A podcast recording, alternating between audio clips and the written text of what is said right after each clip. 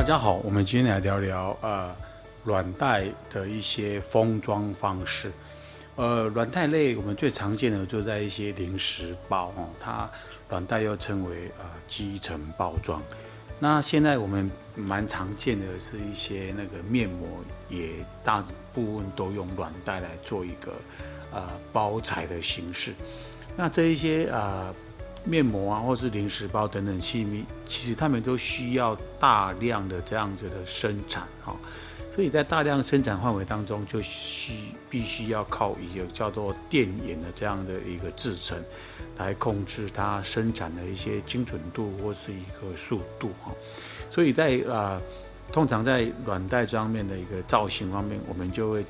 尽量求其简单，因为配合电眼或是在呃自动生成的部分有一些呃奇怪的造型，反而会增加它的困难度跟那个啊。呃，制作的成本，但是也不会因为这样子的一个限制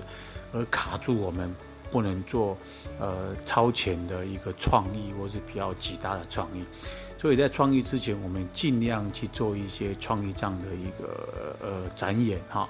那创意定案之后，再来思考如何落地的一些技术问题，因为它需要靠电影来制作大量的这种量化。所以在制式的形式方面，一般我们都采取方形啊、矩形啊这一类型的好制作，但是它形式就会比较呆板嘛。哈，那今天要介绍这个异形包装的一个啊面膜，其实它就是要考虑到它的充填方面的一种方便性，然后在充填方面以后，它能够封口，